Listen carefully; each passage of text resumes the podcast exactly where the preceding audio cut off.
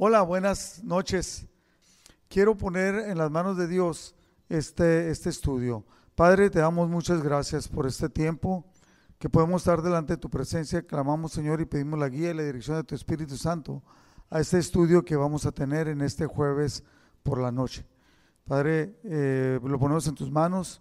Guíanos que tu Espíritu Santo nos haga entender y nos, eh, cómo aplicarlo a nuestra vida y sacar provecho de ello, Señor en el nombre de Jesús. Amén. La plática del día de hoy yo le puse ese Hechos capítulo 13, eh, todo el capítulo, y le puse yo obedientes al Espíritu. Como ha sido recurrente el estudio que estamos llevando acerca del Espíritu Santo, el movimiento del Espíritu Santo en el libro de los Hechos, y eh, el, versículo, el versículos claves es el, el, 2 y el 3 de Hechos 13, dice, cierto día, mientras estos hombres adoraban al Señor y ayunaban, el Espíritu Santo dijo, consagren a Bernabé y a Saulo para el trabajo especial al cual los he llamado. Así que, después de pasar más tiempo en ayuno y en oración, les impusieron las manos y los enviaron. O sea, aquí vemos cómo el Espíritu Santo les habla y ellos son obedientes. ¿no? Empezamos en el, en el versículo 1, dice, había entonces en la iglesia que estaba en Antioquía profetas y maestros. Simón, el que se llamaba Níger, Lucio de Sirene, Manaén, el que se había criado se había creado junto con Herodes el tetrarca y Saulo. Ministrando estos al Señor y ayunando, dijo el Espíritu Santo, apartadme a Bernabé y a Saulo para la obra a que los he llamado. Entonces, habiendo ayunado y llorado, les impusieron las manos y los despidieron.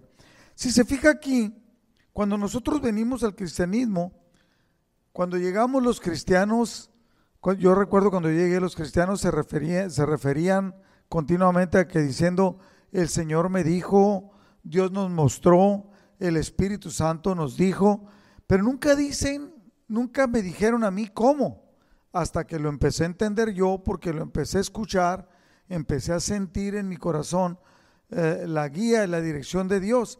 Y entonces aquí dice ellos que estaban adorando al Señor, o sea, ministrando, dice en, en, la, en la Reina Valera, en la NTV dice adorando al Señor y estaban también ayudando, ayunando. Y el Espíritu Santo les dijo, apártenme a Bernabé y a Saulo. No dice cómo les dijo, pero obviamente que ellos entendieron que el Espíritu Santo les estaba hablando. Entonces, versículo 4. Ellos entonces, enviados por el Espíritu Santo, Bernabé y Saulo, descendieron a Seleucia y de ahí navegaron a Chipre y llegados a Salamina, anunciaban la palabra de Dios en las sinagogas de los judíos. Tenían también a Juan de ayudante. Juan, este Juan es Juan Marcos.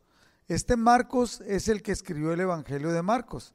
Es que el que después en el capítulo 15 y 16 se vuelve notorio porque como él dice, también tenían a Juan de ayudante, es del que él se habla, que después los abandonó, ¿no? Y habiendo atravesado, versículo 6, habiendo atravesado toda la isla hasta Pafos, hallaron a cierto mago, falso profeta, judío, llamado Bar Jesús. Fíjese qué curioso, ¿no? Yo entendía, yo, Rodrigo Bravo, entendía que un judío era un amante del Señor y que no andaba con cosas malas, pero cuando vemos que, que eran tan celosos de la ley, que no aceptaron que Jesús fuera el Mesías y lo llevaron a la muerte. Y ahí cuando lo llevaron a la muerte entendí que eran convenencieros, que movían palancas políticas y sobornaban personas, entonces no eran tan buenos. Pero aquí dice que este mago era un falso profeta y era judío también y le llamaba, se llamaba Bar Jesús. Él estaba con el procónsul Sergio Paulo, que era un varón prudente, y este procónsul, llamando a Bernabé y a Saulo, deseaba oír la palabra de Dios. Versículo 8. Pero le resistía Elimas, el mago. Ah, pues así se traduce su nombre, procurando apartar de la fe al procónsul. Por algún motivo este falso profeta no quería que el procónsul uh, llegara a conocer la palabra de Dios verdaderamente. Cuando lo ve Saulo, que es Pablo, versículo 9. Entonces Saulo, que también es Pablo, lleno del Espíritu Santo, fijando en él los ojos, en el mago, dijo, oh, lleno de todo engaño y de toda maldad, hijo del diablo, enemigo de toda justicia, ¿no cesarás de trastornar los caminos rectos del Señor? Ahora pues, versículo 11, he aquí la mano del Señor está contra ti, y serás ciego y no verás el sol por algún tiempo. E inmediatamente cayeron sobre él oscuridad y tinieblas. Y andando alrededor, buscaba a quien le condujese de la mano. Fíjese bien, aquí cuando Pablo lo confronta, le dice hijo del diablo. ¿Se acuerda que Jesús confrontó a los judíos y les dijo, ustedes son de su padre el diablo, porque las obras del diablo hacen? Y como este, este hombre, este mago, estaba haciendo las obras del diablo, eh, Pablo, lleno del Espíritu Santo, le dice, enemigo de toda justicia, hijo del diablo buscaba, entonces queda, ciego y, y, como, y como ahí estaba el procónsul, versículo 12 dice entonces el procónsul, viendo lo que había sucedido, creyó maravillado de la doctrina del Señor. Fíjese bien, esto es muy importante porque dice, creyó, pero no nada más creyó, maravillado, o sea, a través de la señal que el apóstol Pablo estaba haciendo, lleno del Espíritu Santo, entonces él creyó la doctrina del Señor. El versículo 13, hasta ahí llegó lo del procónsulo, y lo, habiendo zarpado de Pafos, Pablo y sus compañeros eran varios, arribaron a Perge de Panfilia, pero Juan, apartándose de ellos, volvió a Jerusalén. Dos veces se menciona aquí.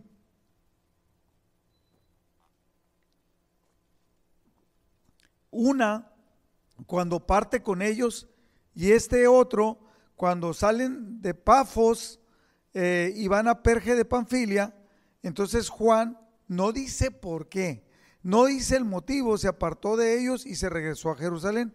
14.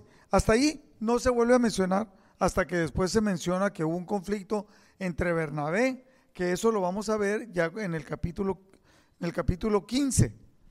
Ellos, pasando de Perge, llegaron a Antioquía de Pisidia y entraron en la sinagoga un día de reposo y se sentaron. Después de la lectura de la ley de los profetas, que era lo que hacían en, la sinagoga, los principales de la sinagoga mandaron decirles, le mandaron decir, varones, hermanos, si tienen alguna palabra de exhortación para el pueblo, hablad. Estamos hablando que era Pablo y sus amigos eh, entraron a la, a la sinagoga, ¿no? Entonces, versículo 16, Pablo levantándose, hecha señal de silencio con la mano, dijo, varones israelitas y los que temen a Dios, oíd. Quiero hacer mención de esto. Antes, en el versículo, en el capítulo 11 y 12, Dicen, Bernabé iba, Bernabé hacía esto, Bernabé y Saulo. Y aquí ya cambia. Aquí el que levanta la, voz, el que toma la palabra, siempre es Pablo. O sea, las cosas ya habían cambiado. Bernabé fue por él, lo trajo porque confiaba en él y, y Dios empezó a obrar poderosamente en Pablo. Y entonces Pablo es el que empieza a tomar la voz. Pablo es el que se empieza a llevar los golpes. Dice, entonces Pablo levantándose hecha señal de silencio con la mano, dijo, varones israelitas y los que temen a Dios, oíd. Versículo 17. Y empieza a, dar un, otra vez una prédica como lo escuchamos con Esteban, como supimos de Felipe, como Bernabé habla, y lo dice, el Dios de este pueblo de Israel escogió a nuestros padres y enalteció al pueblo siendo ellos extranjeros, en tierra de Egipto. Y con brazo levantado los sacó de ella. Y por un tiempo como de 40 años lo soportó en el desierto. Y habiendo destruido siete naciones en la tierra de Canaán, les dio herencia en su territorio. 20. Después, como cuatro, por 450 años, les dio jueces hasta el profeta Samuel. Luego pidieron rey, y Dios les dio a Saúl, hijo de Cis, varón de la tribu de Benjamín, por 40 años. Quitado este, versículo 22, les levantó rey a David, de quien dijo, dio también testimonio diciendo, he hallado a David, hijo de Isaí, varón conforme a mi corazón. Fíjese lo que Dios dijo de David. ¿Quién hará, todo, ¿Quién hará todo lo que yo quiero? Hablando de David. Versículo 23. De la descendencia de este y conforme a la promesa que estaba escrita en la palabra de Dios, Dios levantó a Jesús por Salvador a Israel. Antes de su venida, versículo 24, predicó Juan el bautismo de arrepentimiento a todo el pueblo de Israel. Mas cuando Juan terminaba su carrera, dijo, ¿quién pensáis que soy yo? No soy yo él, mas he aquí viene tras mí uno de quien no soy digno de desatar el calzado de los pies. Versículo 26, varones hermanos, hijos del linaje de Abraham y los que entre vosotros teméis a Dios, a ustedes, a vosotros es enviada la palabra de esta salvación, porque los habitantes de Jerusalén y sus gobernantes no conociendo a Jesús, ni las palabras de los profetas que se leen todos los días de reposo, las cumplieron al condenarle. Les está diciendo, nuestro pueblo no sabía y no entendieron la promesa. Juan habló de Jesús y Jesús fue, Dios, fue levantado por Dios como el, el Mesías, pero no creyeron y no creyeron y no sabían, mas sin embargo al no creer cumplieron las profecías acerca del Mesías. Ellos fueron instrumento, al no creer, eh, eh, las cumplieron esas promesas al condenarle, al condenar a Jesús. Versículo 28. Y sin hallar en él, en Jesús, causa digna de muerte, pidieron a Pilato que, que se le matase. Y habiendo cumplidas todas las cosas que de él estaban escritas, quitándolo del madero, lo pusieron en el sepulcro. Mas Dios, versículo 30, mas Dios le levantó de los muertos. Recuerda que hemos estado viendo que en cada uno que predica acerca de la salvación, hace un pequeño resumen de cómo Dios le habló a Abraham, cómo estuvo con el pueblo, cómo levantó al pueblo, cómo levantó a David y, hablaba del Mesías y el Mesías es Jesús, el hijo de David, y luego cómo fue crucificado, fue muerto y resucitó al tercer día. Ahí está la importancia del Evangelio. El entender que Jesús es el Mesías y que fue muerto, fue crucificado, que se cumplieron las profecías y fue levantado el tercer día por poder para perdón de los pecados de cada uno de nosotros. Versículo 31. Y él, Jesús, se apareció muchos días a los que habían subido juntamente con él de Galilea a Jerusalén los cuales ahora son sus testigos ante el pueblo y que pide que nosotros seamos testigos también.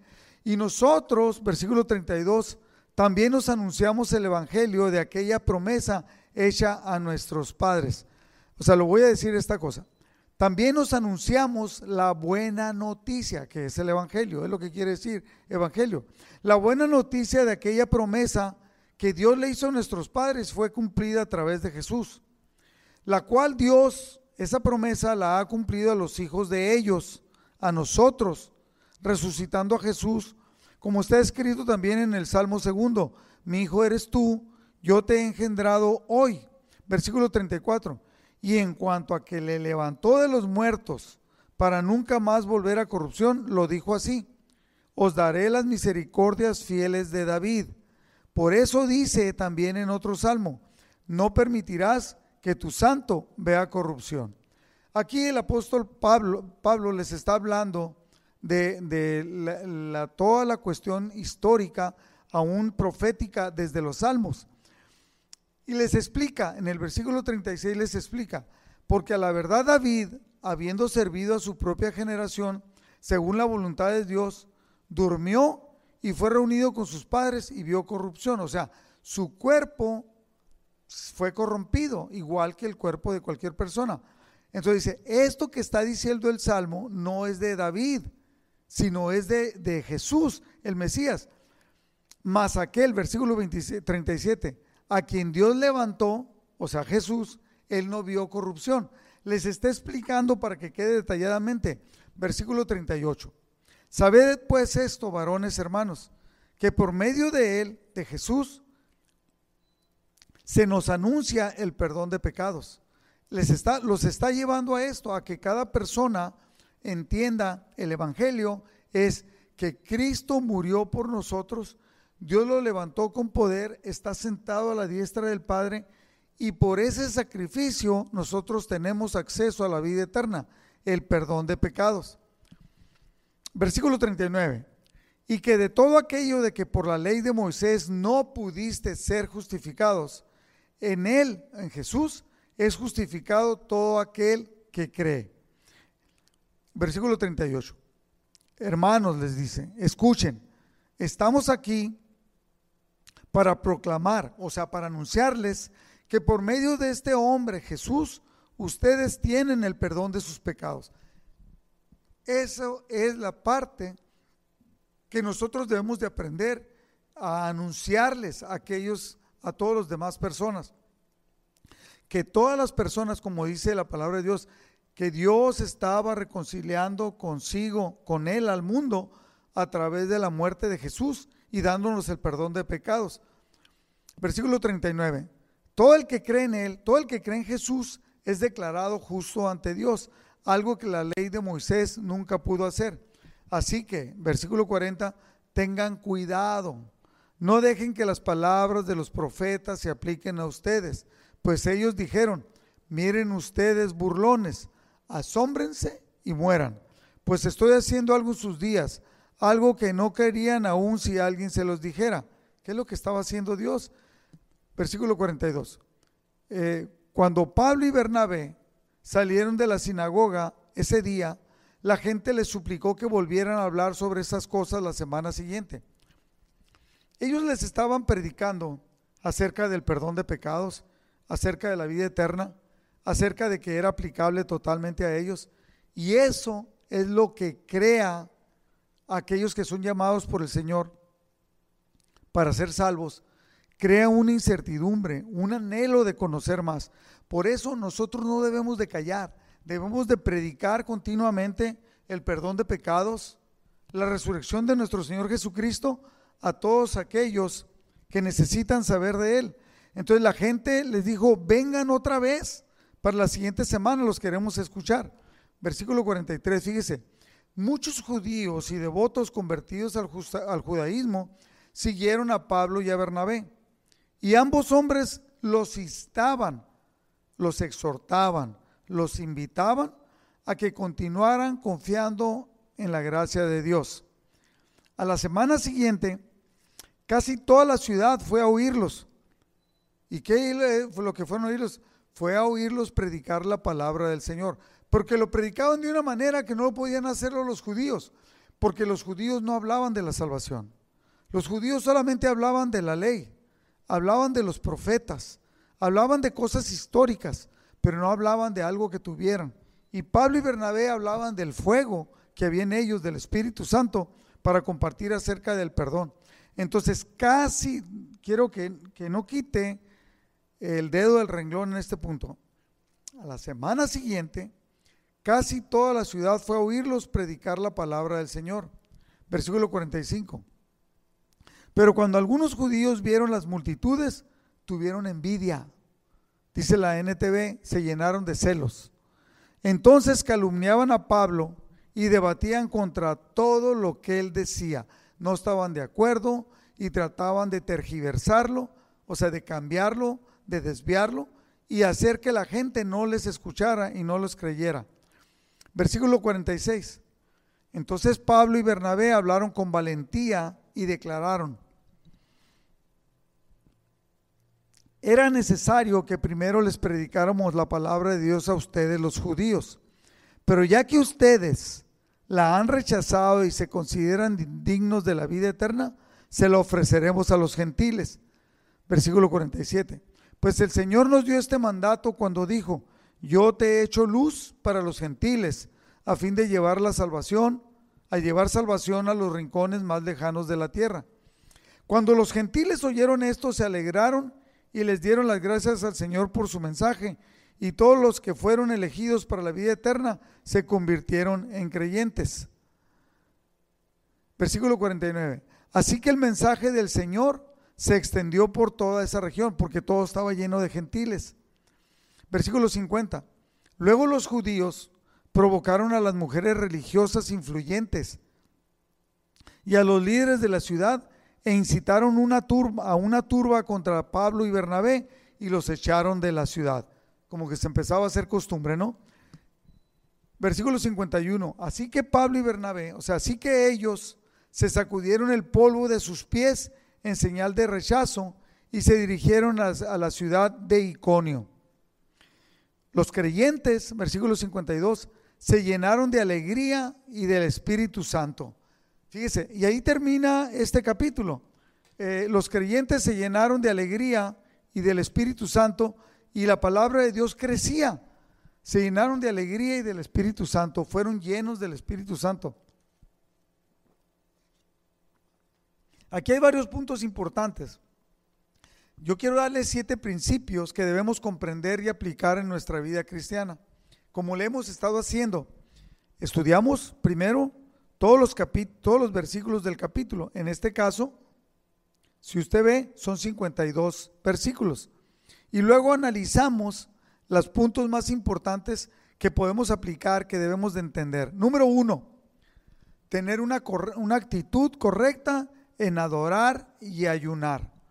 E, estos, cuando dicen que estos hombres llenos de Dios estaban ministrando al Señor, la NTV dice estaban adorando al Señor, siempre debe haber en todo cristiano una actitud de ayuno, de oración y adoración. Yo sé que el ayuno es una práctica que como que se ha olvidado, ¿no? Ahora muchos movimientos filosóficos para la salud les, les, enseñan a las personas a tener ayunos intermitentes, no ayunos espirituales. El que estamos hablando aquí es un ayuno espiritual. Un ayuno es abstenerse de alimentos y de líquidos.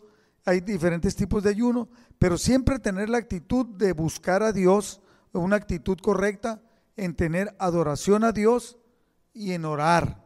Siempre un cristiano. Dicho de otra manera, siempre los cristianos debemos de adorar a Dios, debemos de ayunar y debemos de orar. Yo le pregunto a usted, mi hermano, ¿Cómo está su vida en cuanto a la oración? En cuanto a la oración y en cuanto al ayuno. Esto, cuando tenemos esta actitud de estas tres cosas, esto siempre promueve una respuesta de Dios, una respuesta que nos guía, una respuesta que nos ah, da una propuesta, ¿no? Eh, siempre que nos movemos en esta área, habrá una respuesta celestial, siempre de lo que buscamos o de lo que Dios quiere con nosotros. Número dos, cuando tenemos esta, ah, esta actitud de acción, empieza, siempre va a haber una respuesta de Dios, decía yo ahorita. Y aquí viene el segundo punto. Si viene una respuesta de Dios que nos va a pedir algo, nos va a decir algo, debemos tener una obediencia total al Espíritu Santo.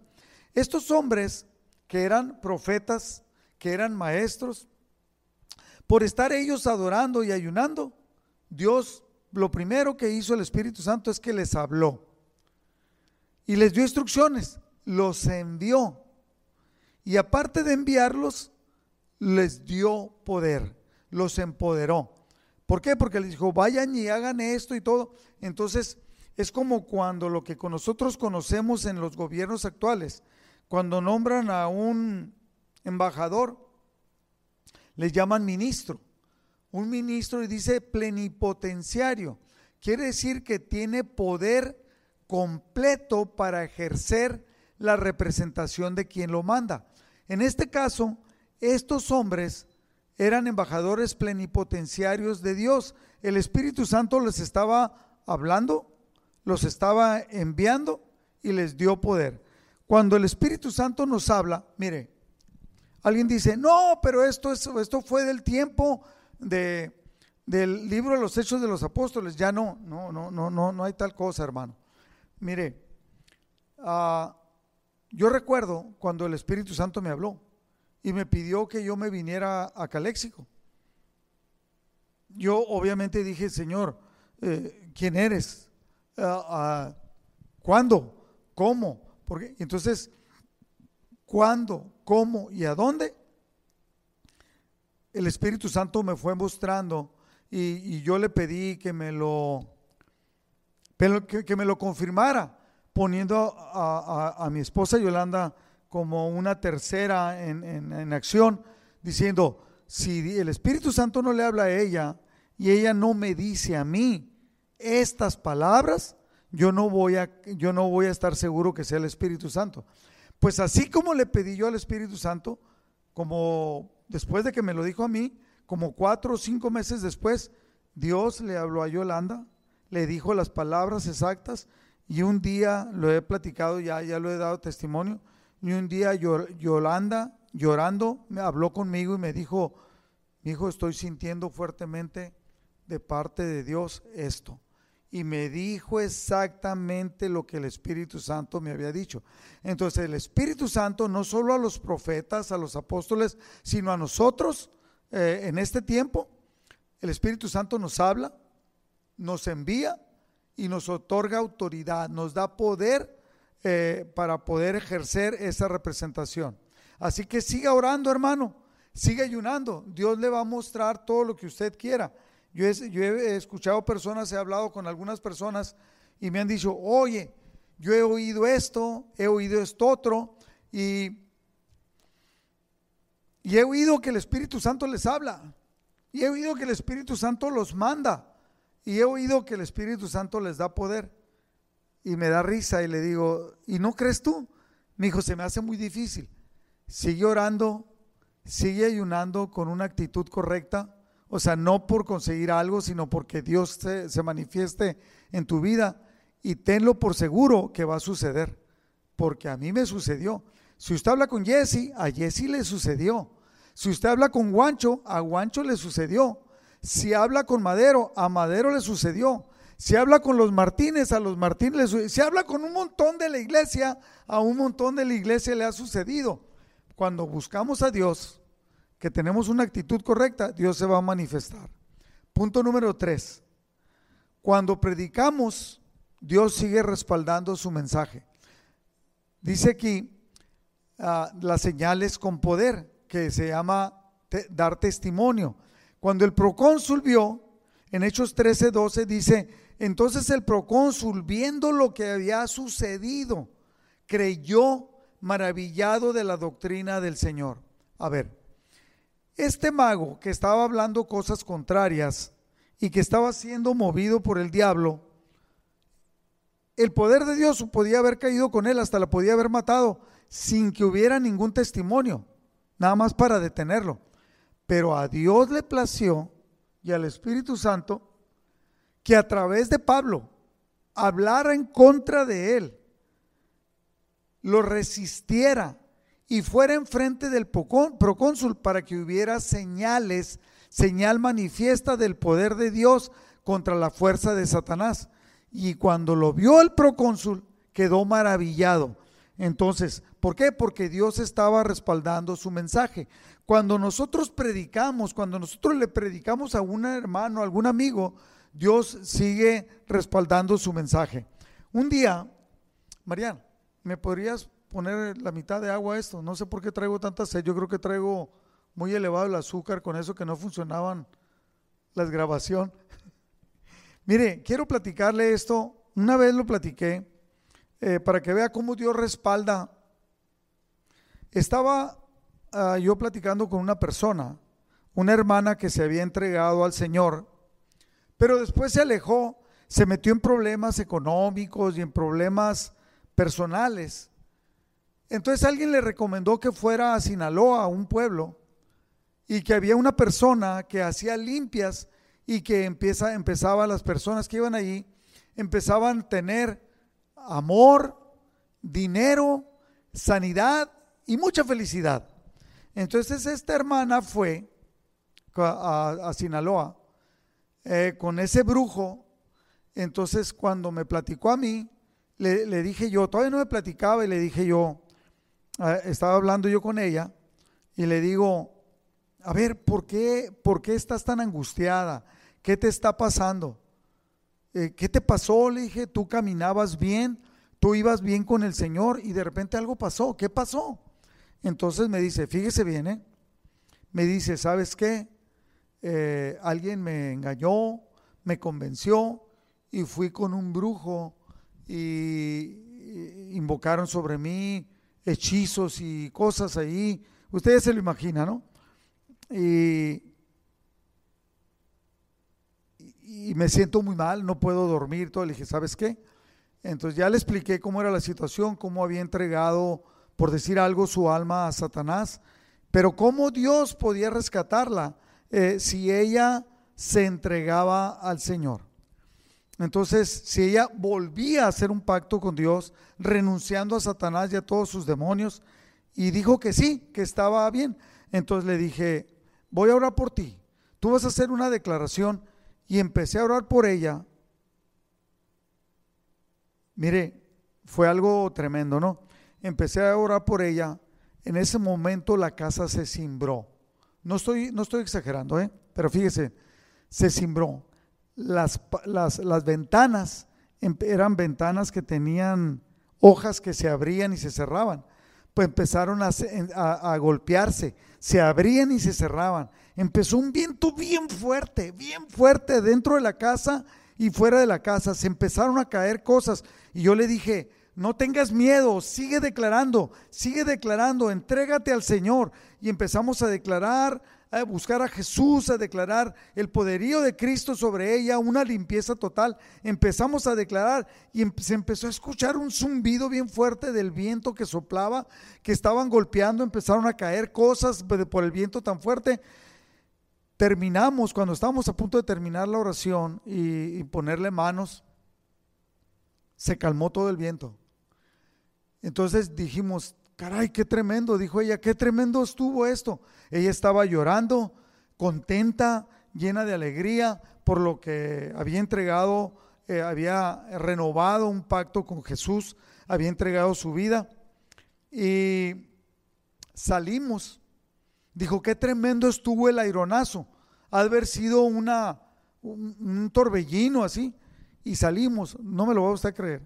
Había alrededor de la casa casi como, casi como un metro lleno de ancho, un metro de ancho alrededor de la casa, la casa es cuadrada, lleno así, como si fuera un camino de puras hojas de todo lo que el viento removió, todo alrededor de la casa. Y después de ese metro no había nada, no había hojas, no había papeles, nadie había visto, nadie había sabido acerca de, de este viento tan recio, mas sin embargo hubo cosas que se quebraron dentro de la casa. Las ventanas se golpearon, las puertas se golpearon de lo fuerte que estuvo. Solamente fue en ese momento. Fue para testimonio de ella. Y yo le dije, no tengas miedo, no tengas temor. Dios está con nosotros. Nosotros somos testigos de Jesús y seguimos adelante ella entregó otra vez su vida y todo lo que sucedió no, fuera, no fue para testimonio mío, porque yo sabía a quién estaba sirviendo, fue para testimonio de ella.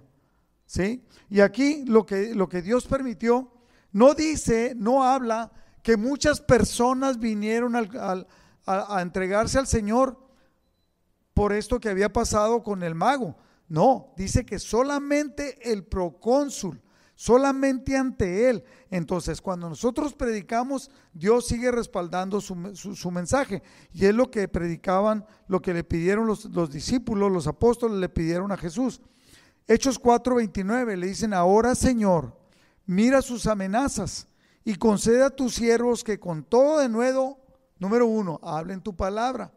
Mientras cuando nosotros hablamos, tú extiendes tu mano para que se hagan sanidades señales y prodigios. Y esto que estaba pasando era una señal y un prodigio mediante el nombre de tu santo Hijo Jesús. Esto sigue pasando. Cuando usted comparte, cosas maravillosas pasan. ah, de parte de Dios, porque Dios sigue respaldando el mensaje de Él cuando nosotros predicamos. Punto número cuatro. Debemos de entender el propósito de, anunciar el Evangelio. Ellos fueron enviados y entendieron cuál fue el propósito, de, de cuáles personas. Ahora, y, y el ser cristiano lleva implícito el anunciar a Cristo. Si eres cristiano, es, lleva implícito dentro de ti el hecho de tener que anunciar el Evangelio. Eso es algo que va a ser repetitivo, repetitivo en todo el libro de los hechos. Permítame. Entonces aquí los discípulos, entendidos del llamado de Dios para representar a Jesucristo, entendían y tenían que ir a predicar. Se convierte el predicar, el compartirle a otros, así sea una persona, se convierte en una necesidad de nosotros de predicar el Evangelio. Cuando vamos con alguien en el, en el camión, en el avión, alguien que no conocemos, aquí en Estados Unidos han hecho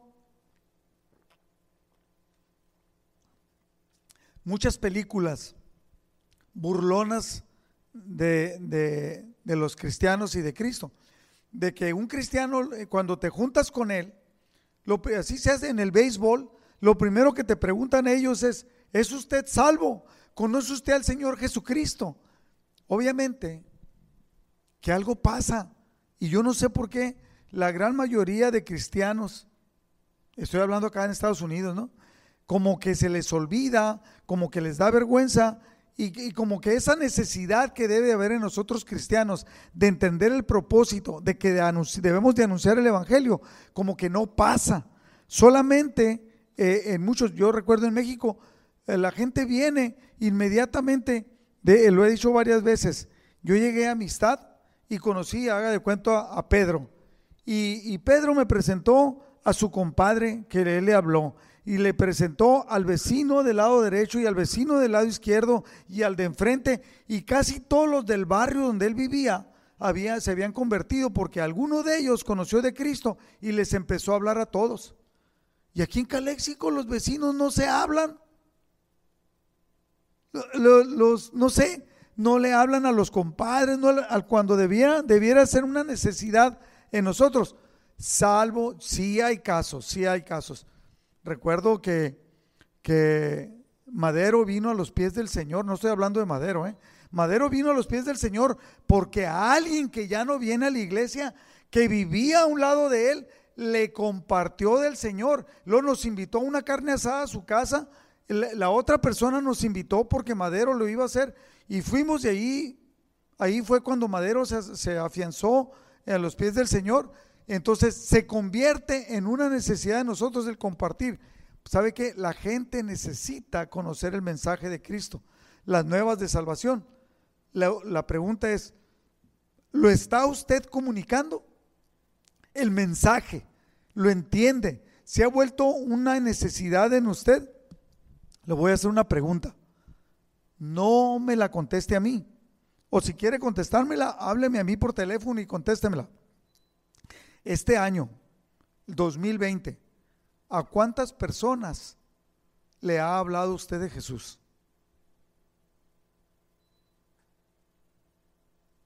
Me dan ganas de quedarme callado 10 minutos y estar así frente a usted para que sacar las cuentas a cuántas personas le ha hablado usted de Jesús. No a cuántas personas se han entregado, porque yo sé que no a todas las personas que le hablamos se han entregado.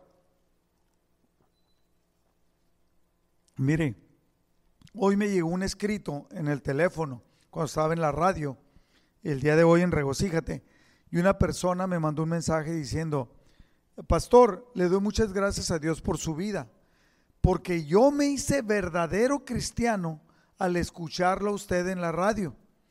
La manera como usted explicaba el mensaje, entonces empezó, despertó algo en mí empecé a, ¿Usted cree que yo lo desperté? No, yo no lo desperté. El Espíritu Santo lo despertó cuando yo estaba predicando el Evangelio.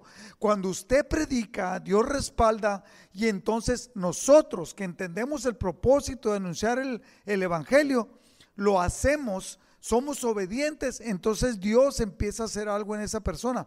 Dice, esa persona me dice, ahora soy un verdadero cristiano porque he entendido el propósito del Evangelio, ah, como usted lo estaba explicando, y ahora, ahora le predico a muchos familiares, amigos y a unas personas que no conozco.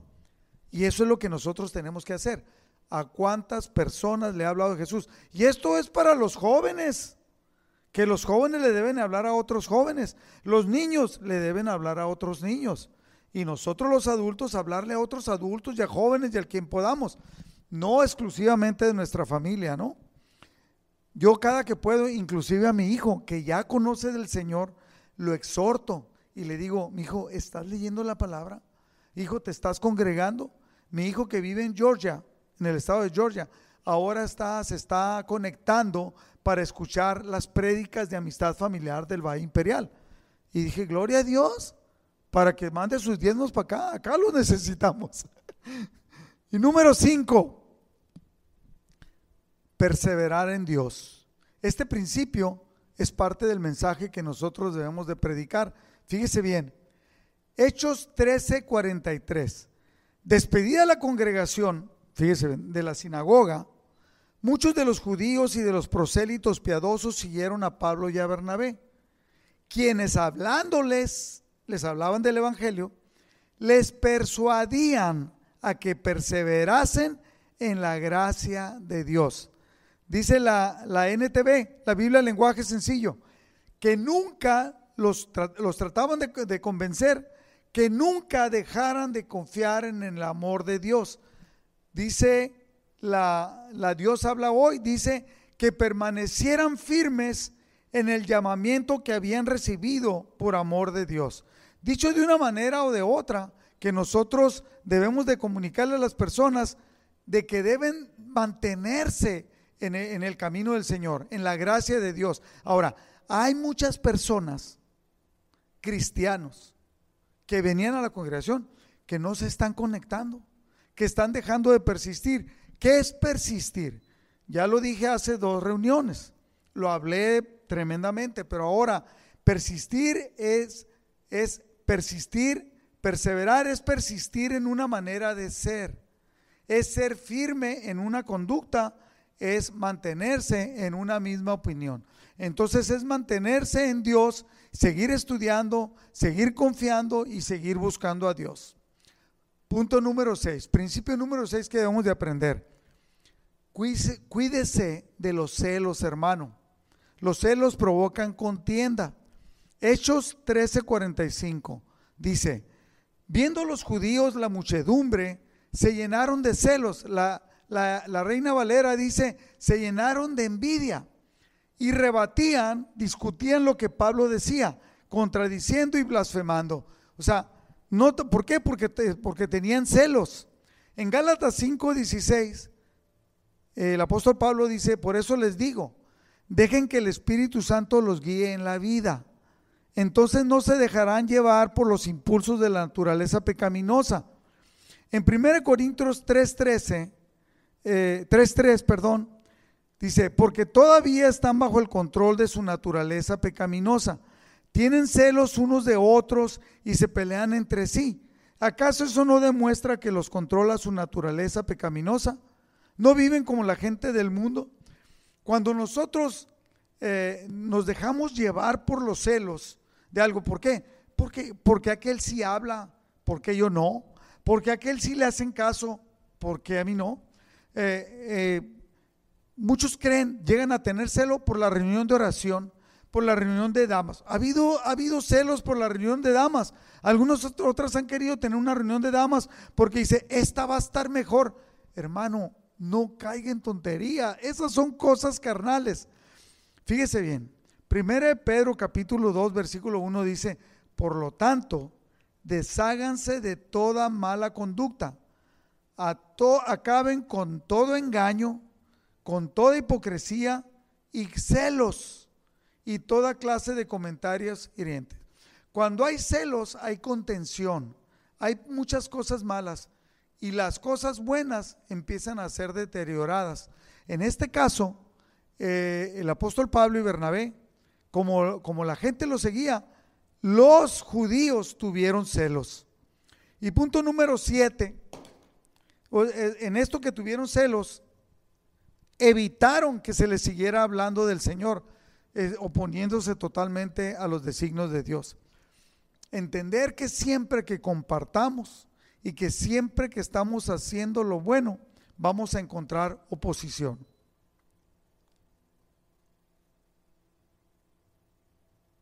Se bloqueó esto.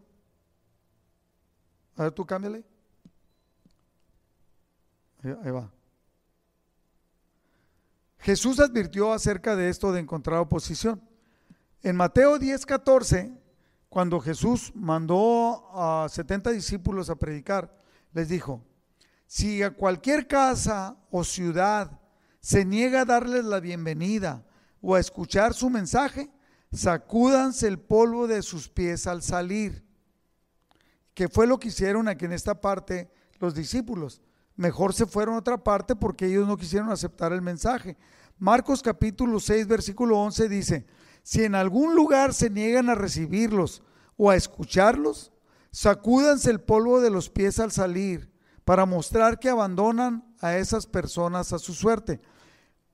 Eh, dice, dice que esto es para testimonio de ellos. El sacudirse los pies no es que sea algo mágico, no, dice, es para que entiendan que ellos están rechazando el mensaje y que queda que ustedes los dejan así porque ellos quisieron quedarse así. Jesús nos advierte que vamos a tener oposición, pero aún así debemos compartir el mensaje. A Pablo se lo dijo, fíjese, cuando a Pablo le, mandó llamar, Hechos 9:16, cuando Dios le habla a Ananías y le dice, ve en la calle llamada derecha, hay un hombre que, que, está, que ve que en, una visión, que ve que llega un varón llamado Ananías y le impone manos. Entonces, este hombre es, y cuando le dice al Señor, Señor, pero este hombre nos estaba persiguiendo y estaba metiéndolos a la cárcel, y le dice, le voy a mostrar cuánto debe sufrir por mi nombre. Jesús nos está advirtiendo que nosotros vamos a tener oposición, pero mi querido hermano, aún sabiendo que va a haber oposición, es un principio que debemos de entender. En estos siete principios, claramente, de los más importantes, debemos de compartir el Evangelio. Dios nos va a respaldar con sus señales. Debemos de entender que va a haber celos, que va a haber oposición, que no todas las personas van a venir al conocimiento del Señor, pero nosotros nunca debemos de, dejar de predicar. Es increíble la, la obediencia de Bernabé y de Pablo y de los otros varones, la obediencia al Espíritu Santo. Se dejaban guiar, clamaban, ayunaban y había una respuesta de parte de Dios. Entonces ellos eran obedientes y Dios los empoderaba, les daba poder, les daba autoridad y les daba guía y dirección hacia dónde debían de ir. Y vamos a ver en capítulos más adelante hacia dónde no debían de ir. Entonces, mi querido hermano, aplicando esto en nuestras vidas, nosotros debemos de ser hombres y mujeres que debemos de predicar el Evangelio a todas las personas, a, los que tengamos cerca, con los que tenemos oportunidad y sabiendo que Dios respalda. Sabemos también que va a haber oposición, sabemos que Dios va a respaldar el mensaje que estamos dando. Va a haber personas, hay personas que yo les compartí hace 20 años, les compartí del Evangelio, llegaron, se entregaron, medio se entregaron o no, y ahora están totalmente entregadas sirviendo al Señor. Y dicen, pastor, porque ahora saben que soy pastor, pastor, qué bueno que usted me compartió, porque aún sigo firme en los pies del Señor. Todo el trabajo que tú hagas, todo el trabajo que yo haga, no es en vano y no es para nosotros, es para el Señor. Somos enviados poder, somos empoderados por Él para que otros vengan al conocimiento del Señor. He visto familias enteras venir a los pies del Señor. ¿Por qué? Porque alguien les compartió. Una vez vino un muchacho y me dijo, ¿usted es el arqui? Sí, te conozco. Me dijo, no, usted no me conoce. Pero fíjese bien, usted le predicó a un muchacho, ese muchacho, su familia se compartió. Esa familia, sus, esa familia eran compadres de mis papás. Ellos le, le predicaron a mis papás, mis papás se entregaron, me entregué yo y supe que por el arqui había sido.